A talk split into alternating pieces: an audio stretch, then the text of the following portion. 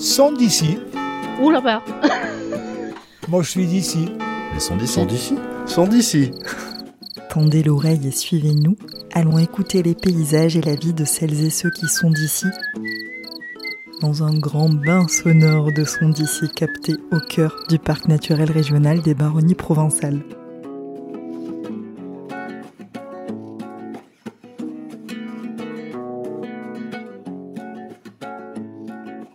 Le castor d'Europe est bien présent dans les baronnies provençales et fait même partie des espèces emblématiques du territoire. Pour le découvrir et mieux le comprendre, partons en compagnie du passionné et passionnant Manu Blancard, du réseau des intervenants territoire et environnement Les Baronnottes, accompagnateur de moyenne montagne, naturaliste et éleveur de moutons.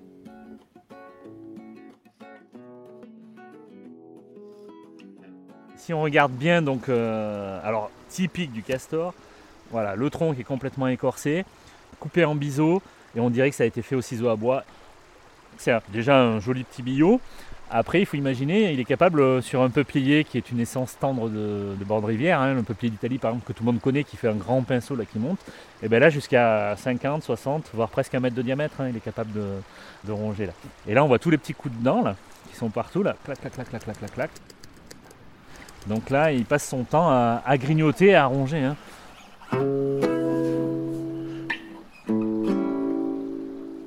Voilà, ça fait plus de 20 ans que je, bah, je, circule sur les rivières, euh, alors plutôt euh, et Houle. Et puis ce qui est intéressant, c'est qu'en plus de 20 ans, j'ai vu des sites qui ont été colonisés. Et puis bon, on, s'imprègne de l'espèce hein, tout simplement, et du coup on arrive à, capter ses mœurs. Puis c'est toujours intéressant d'avoir encore une nature préservée. Sur la route entre Nyons et Gap, petit village de Verclose. Et là, quand on arrive sur le site, on voit ce petit ruisseau là, avec un superbe barrage qui fait quasiment 1m50.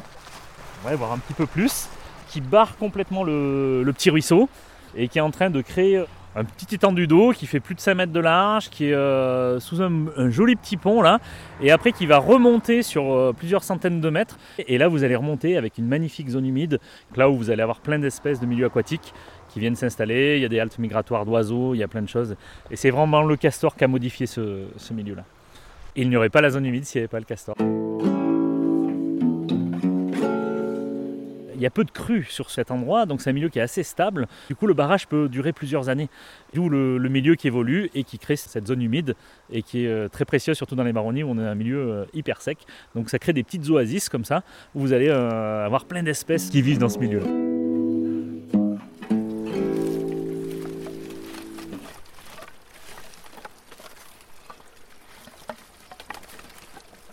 Là, moi, je prends juste un bâton pour montrer voilà, son, boulot, son réel boulot. Donc là en plus ce qui est intéressant sur le bord du, barrage, c'est qu'on retrouve aussi des pierres. C'est-à-dire que il les dépose. Euh, c'est un animal un petit peu costaud, hein, donc euh, il arrive à, euh, porter, des pierres.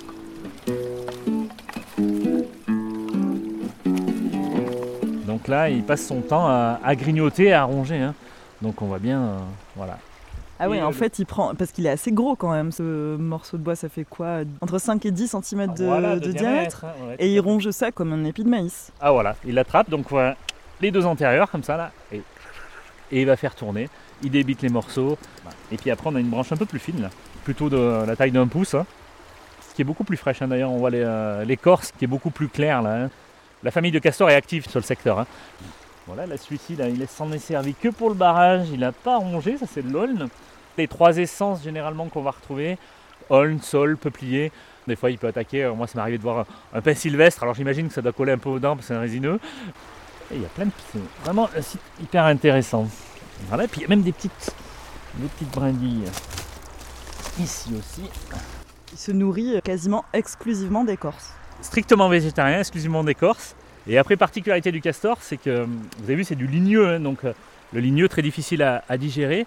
Comme les espèces comme le lièvre ou les choses comme ça, ils sont caeutrophes, ça veut dire qu'ils ont, dans leur euh, système digestif, ils ont une particularité, c'est qu'ils vont remanger leur crotte. Et là, par exemple, il met la queue entre ses euh, pattes postérieures et il récupère donc sa crotte et il va remanger sa crotte. Donc il fait, ça fait un double passage dans le système digestif pour pouvoir assimiler cette matière qui est difficilement digérable. Ça vit combien de temps un castor? 10-12 ans. Après, il faut toujours relativiser parce qu'en nature, bah, tu as plein d'événements qui peuvent se passer. Alors un castor, ça ressemble... euh, Moi c'est une grosse bête hein, déjà, c'est donc un mammifère. Tu vois, ça fait la taille à peu près du chien, donc c'est en 15 à 20 kg, voire euh, 25, voire 30 kg pour certains beaux adultes. Quand tu l'as dans l'eau, tu vois juste une tête qui sort. Par contre, quand il sort sur la berge, et là tu dis waouh, ça c'est gros. Et euh, donc tu vois ce corps un peu bossu, cette grande queue plate là qui fait 30 cm, et puis tu vois qu'il dandine comme ça là. Et puis donc des grosses pattes par contre arrière, les postérieures comme presque comme ma main, et puis qui sera palmé pour la propulsion en fait. Puis alors et après il y a une petite anecdote sympa, c'est que tu as un des ongles qui est fendu en fait, c'est son peigne, parce qu'il est assez euh, coquet. Puis par contre les pattes de devant qui sont pas palmées, mais qui vont lui servir à prendre. Et puis cette tête un petit peu plate, cette grosse truffe, des petits yeux. Il a une double paupière, ça veut dire que quand il plonge, clac, c'est comme nous quand on met les lunettes de plongée, là, clac. Donc il va avoir ça protégé. Puis comme des bouchons d'oreilles, comme des petites membranes qui vont, qui vont boucher les oreilles. Il est adapté pour la- l'apnée, puis pour la, la vie aquatique, malgré qu'il ait une vie terrestre aussi. Il peut rester combien de temps sous l'eau? 15 minutes. Moi, je le défierais pas en apnée, en tout cas. Et la queue, donc, qui fait 30 cm, est couverte de fausses écailles. Donc, ces fausses écailles qui étaient, on va dire, euh, par la religion, en fait, entre guillemets, détournées, c'est qu'on le classait dans les poissons parce que ça nous permettait de, de manger du poisson qui n'était finalement qu'un mammifère. euh, et du coup, il y avait des saucissons de castor qui étaient faits par les moines en Avignon. Donc les moines en faisaient du saucisson, mais c'est une chose qu'on ne ferait plus aujourd'hui. Et non, le castor a le statut d'espèce protégée. Et donc, en fait, il a été protégé dans les années 70. Et juste sous l'effet de la protection, ils ont recolonisé leur bassin versant. Petit à petit, les populations ont augmenté. Ils ont remonté les rivières. Et c'est pour ça qu'on le retrouve, nous, maintenant, dans l'Aigle, dans l'Oule. euh, et au départ, il, arrive du Rhône. Et là, on est en train de le retrouver ben, sur des têtes de bassin versant. Si vous voulez, il n'y aura pas plus de castors qu'il y a actuellement. Parce qu'en fait, après, se- ça s'autorégule en, en fonction de la nourriture. Et puis des cellules familiales qui vont être, euh, qui vont être présentes. Alors une cellule familiale euh, de castor, c'est quoi? Le mâle, la femelle. Alors, les jeunes de l'année, on dit 2 à 4 petits, mais souvent c'est plus 2-3 petits. Vous avez euh, alors les intermédiaires qui sont les, les ados. Donc les individus qui vont avoir 2 ans et qui vont être chassés euh, pendant l'hiver et ils vont partir coloniser d'autres territoires. Généralement c'est 6. Moi j'ai vu une observation avec euh, une cellule à 8 individus. Voilà, c'est le maximum qu'on peut avoir euh, sur le secteur. Est-ce qu'on sait combien de castors on a dans les baronnies provençales? C'est difficile à estimer, par contre c'est un animal qui est discret pour l'observer, mais par contre euh, qui laisse beaucoup d'indices. Au lieu d'estimer les individus, on va plutôt euh, estimer les, les cellules familiales, et on va dire que sur l'Oule, moi un secteur où je connais bien, ça va être 10 à 12 cellules familiales. euh. Après vous avez tous les affluents, et, euh, sachant que maintenant il est présent un, petit peu partout. hein.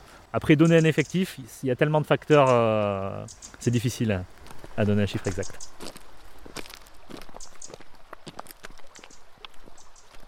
On passe juste le pont, on n'est pas très loin. Ah bah d'ailleurs, alors là, exceptionnel quand même. euh, J'avais pas vu. Il y a un chêne pubescent qui a été attaqué par le castor, regarde. En plus, c'est tout frais. Alors, chêne pubescent, euh, beaucoup plus dur que le, le peuplier. hein. Donc là, on n'est pas sur une essence du bord de la ripisylve. Là, on est un tout petit peu plus haut sur le talus, là. C'est complètement hallucinant euh, qu'il ait attaqué. Alors, ça va être sympa parce qu'on va. Je vais te montrer les, co- les copeaux. Donc, comme s'il avait travaillé au ciseau à bois. On voit bien la coulée d'ailleurs, là, qui est juste ici, là. Ah oui, donc c'est la, la trace du castor en fait qui... voilà, il est remonté euh, comme ça, tu vois. Et là, euh, je pense que le soir, tu as vu, on est à. bah, D'ailleurs, on entend les voitures, on est à, à 20 mètres de la route. Et lui, je pense que le soir, tranquillement, il est en train de ronger euh, ce fameux chêne pubescent. D'ailleurs c'est super étonnant d'avoir ce castor euh, si près de la route. Ouais, alors. Il est dans la ville de Lyon, euh, en centre-ville, hein, donc bon, sur le Rhône, on est bien d'accord. Et il remonte la Saône. En fait, c'est un animal qui est.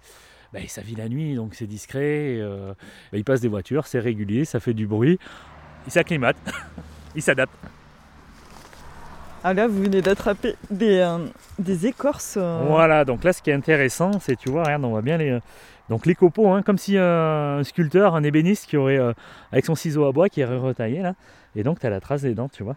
Donc il plante la mâchoire supérieure, et puis après tu as la mâchoire inférieure, comme ça, qui vient, avec les deux grosses incisives là, qui viennent, qui viennent remonter là, et on voit le nombre de coups de dents, hein, tu peux compter là, tu vois, il y a 3, 4, 5, 6 coups de dents là. Clac, clac, clac. Par contre, de l'autre côté, je t'ai vu en amont du pont là. Euh, là, tu as un magnifique peuplier euh, qui est attaqué. On voit la petite coulée aussi là, qui est juste au pied, tu vois.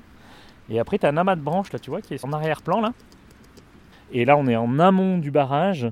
Il y a l'eau, ça fait comme des petits canaux. Et là, en fait, l'entrée du terrier, il y a des chances qu'elle soit dessous, en fait. Pour quelqu'un qui n'est pas initié, difficile à repérer, en fait, parce que tu vois un tas de branches comme ça. On voit bien cette zone humide là, tu vois, qui, s'est créée hein, suite au, barrage là, et tu vois qui fait cette roselière là avec euh, tous les tifas à massette là, ce qui fait euh, les petites graines blanches là. Et là il fait son petit réseau de canaux. Et si tu veux le fait de gagner en plus euh, en eau comme ça, et bien lui on dit souvent qu'il se déplace pas à plus de 30 mètres, mais là en fait comme il a noyé une grande partie, il peut accéder à d'autres arbres auxquels il n'aurait pas accès.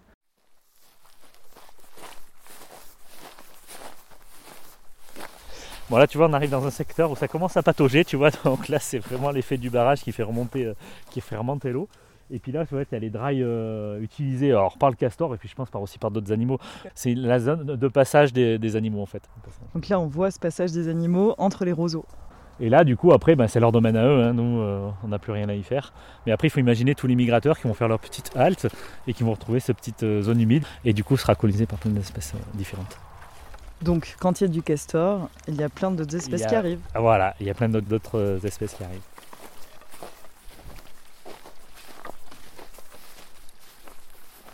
On suit le bord de, euh, du petit ruisseau là. Donc là on est en aval du barrage. Voilà, là si tu veux, regarde bien le long, là, tu un arbre à- alors relativement ancien, tu vois, donc qui a été abattu. Et bien là tu vois ce gros tronc qui fait 30 à 40 cm de diamètre. En fait il est en taille crayon aussi. Donc tu as vu. Alors la légende voulait que souvent le castor pouvait orienter comme un bûcheron, tu sais, l'endroit où va tomber l'arbre. Mais en fait c'est du pur hasard. hein. C'est-à-dire que les arbres naturellement, si tu veux, ils vont chercher la lumière. Donc ils sont penchés du bon côté. Alors par contre, euh, il a autant de risques qu'un bûcheron quand il abat. Il va, il va grignoter et puis après, euh, je pense que le castor est prudent. Il attend que, que ça tombe. Bien qu'il y ait eu des castors piégés sous des troncs d'arbres. Euh, mais bon, ça reste exceptionnel.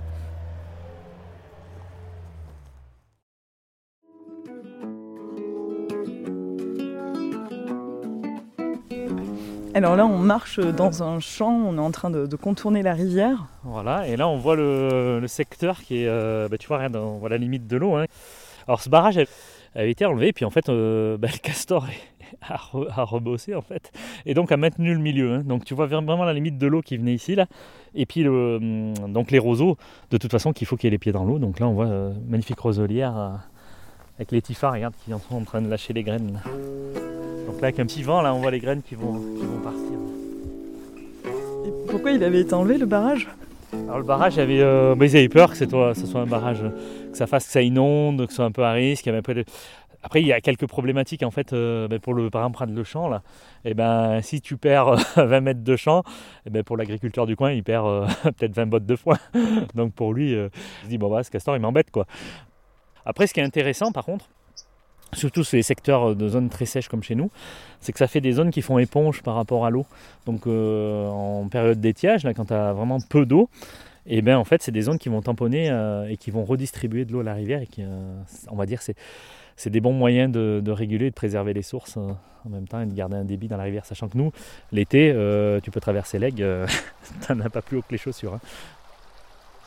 Comment est-ce que le castor cohabite-t-il avec l'homme et l'homme avec le castor? Bah, dans des secteurs préservés comme chez nous, euh, on va dire que ça se passe entre guillemets plutôt bien. Tu as quelques petits secteurs, euh, on va dire problématiques, où il va inonder un champ, où ça va poser un petit peu de problème pour le foin. Par contre, dans la vallée du Rhône, où ils ont canalisé des rues, où ils ont planté des pommiers à côté, bah, le castor il va pas faire la différence entre un pommier et un peuplier. donc lui, il va, les grignoter et donc ça peut donner des zones conflictuelles. Moi, je bossais sur un secteur, euh, donc sur le pas des ondes, un petit plan d'eau. Et ben nous, la solution qu'on avait trouvée, ben, c'était de mettre un, manchon en grillage autour des arbres qu'on voulait garder. Et puis le castor, il allait manger autre chose, sachant qu'il n'allait pas ronger le- l'acier. Et puis après, euh, je pense que voilà, il faut savoir la, la place que l'on laisse au vivant. Et puis bon, il a la place dans, dans son écosystème. Et puis, euh, comment dire, il nous donne. Il taille les, les arbres quand il, il soutient en même temps les berges. Et puis euh, réfléchir à la place qu'on veut laisser au vivant, surtout dans, dans la période où l'on vit actuellement. Merci à Manu Blancard. Et si le castor a attisé votre curiosité, rendez-vous sur le site internet du Parc naturel régional des Baronnies provençales pour télécharger l'étude castor. Ce podcast est réalisé par Alice Roy, Onde Sonore, produit par le Parc naturel régional des Baronnies provençales, avec le soutien des régions Auvergne-Rhône-Alpes, Sud-Provence-Alpes-Côte d'Azur et des départements de la Drôme et des Hautes-Alpes.